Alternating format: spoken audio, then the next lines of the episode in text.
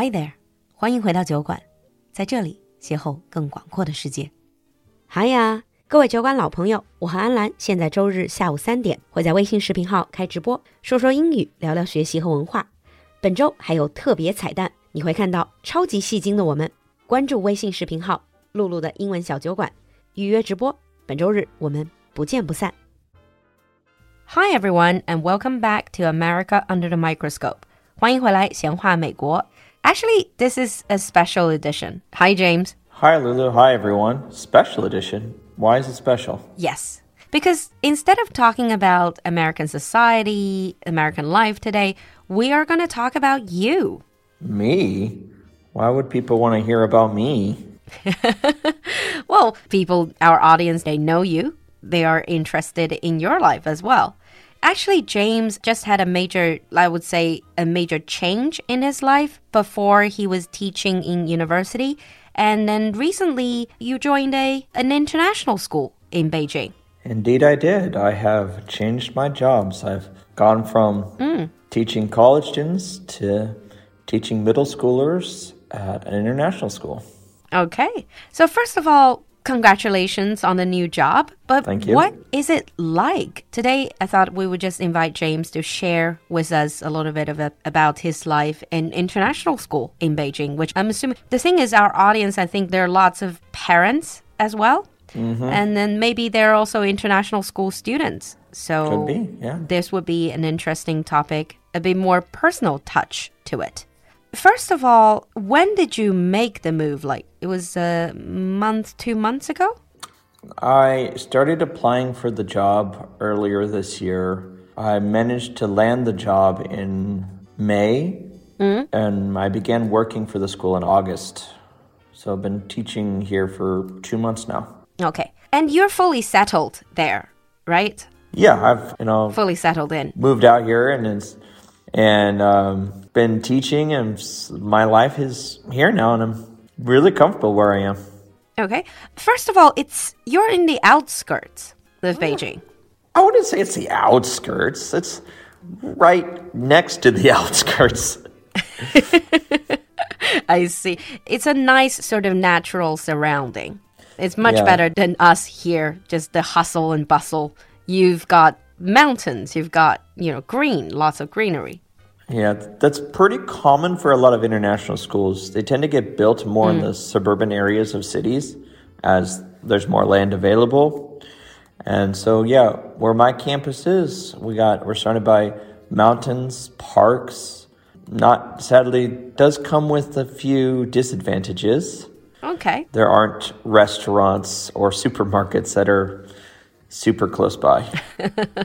I see. Well, you can't have the cake and eat it too, usually. It's the convenience or the quiet, right? It's uh, the quiet suburban life. I like the quiet.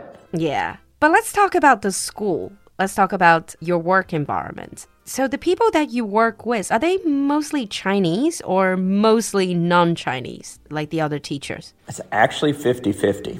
Oh, okay. So, my colleagues are a mix, and all of them, they come from all over the world. Mm. Like, I have a supervisor uh, from Venezuela. I have colleagues that are from Pakistan, America, mm. Australia, France, Mexico, and everyone is well educated. My Chinese colleagues have master's degrees from top universities. Everyone tends to be have education certificates or trained in education. Yeah, that's the other question that I want to ask actually. I know about the degrees obviously, but do you need extra qualification to teach middle schoolers? You need to be trained to be a teacher. They don't want to take you just um, if you it's like, "Oh, you've taught English before. That's going to be okay." It's like, "No, they want people who've actually been trained in education." So ideally, they want you to have a teacher's license and lots of experience. They mm. prefer you to have masters in education, as then you'll have more knowledge of like education styles, classroom management, things like this. So they have pretty high standards of what they're looking for for teachers. Yeah, I would imagine a lot of these international schools, they, well, if you don't mind me saying that, they offer a pretty good compensation package. So they want to look for the best people, right? Yeah, so mm. to get the teachers with the qualifications, they do need to provide a fair compensation, which they do. What about the general organizational culture? Would you say it's more friendly, relaxed, or is it more competitive? At the school I work at, is very friendly. I wouldn't say it's relaxed because we do have a lot of responsibilities, but mm-hmm. very friendly. Uh, in general, all of us teachers want to work with each other and help each other. Uh, we share resources. We have meetings to discuss how to improve our teaching. We observe each other, give feedback. Yeah.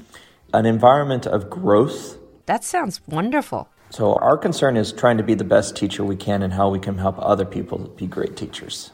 Mm, that sounds wonderful. But a lot of our audience are actually also middle school teachers or primary school teachers. I always have a lot of respect for teachers in primary or secondary education, especially secondary education, because I know they're under a lot of pressure. They have much heavier workload compared with me. I don't teach kids, I teach adults which makes my life a lot easier. So, comparing with what you were doing before, would you say now you have a much heavier workload since you're teaching teenagers?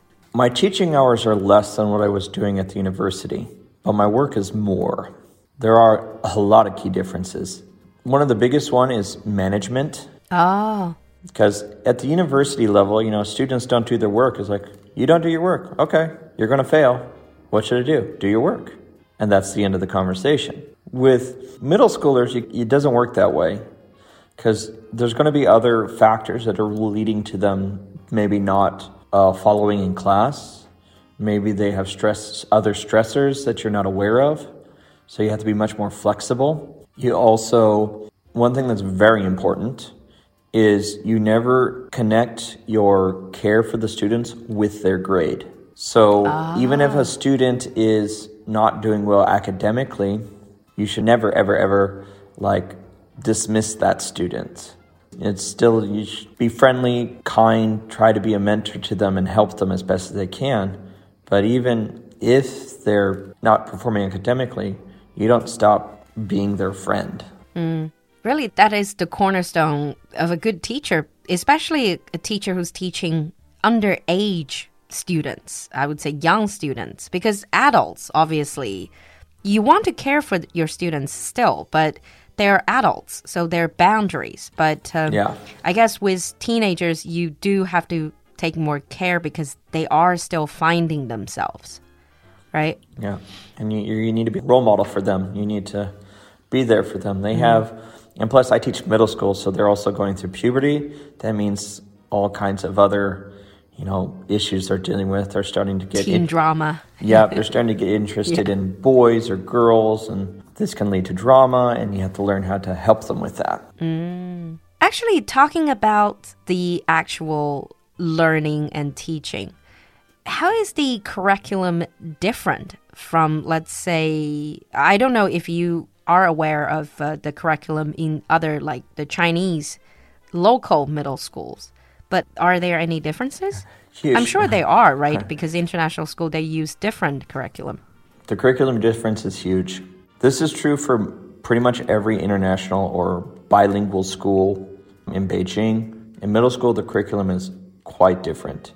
At my school, we follow an American Common Core curriculum for English, history, mm. and such. So it's American curriculum, math, is Singapore curriculum. Oh, okay. or for our Chinese bilingual students who are not international students, they still take the Chinese national curriculum uh, for math. I see. So it's kind of a mix. Mm. What do you teach, by the way? I'm a history teacher. So is that the same, like history, just history, or history but covering a specific I don't know how it works. I don't even know how to phrase this question because for us, history is just history. Do you teach a specific period of history or okay. is it so yes history in general? It depends on the grade level. So like I teach middle school, so the different grades do have different periods of time. So I teach ancient world history. So this is uh. like think Stone Age till Rome. Oh, and I then see. I teach medieval world history. So that's the fall of Rome to the age of exploration. So think like Christopher Columbus. Mm. So this is also following the American curriculum, right? Yes, and that's actually where a lot of students have a little bit of a difference, have trouble with history because history is a difficult subject for someone who did not grow up in the system. Because my history classes and history taught in the West is not focused on memorizing dates and names. Mm. So, what is the focus? Analyzing history. So, this is about trying to like understand the past through documents. So, analyzing a document, why did the painter, author do this thing? What were the effects of certain events? Why did civilization come to be? Okay. So, much bigger questions.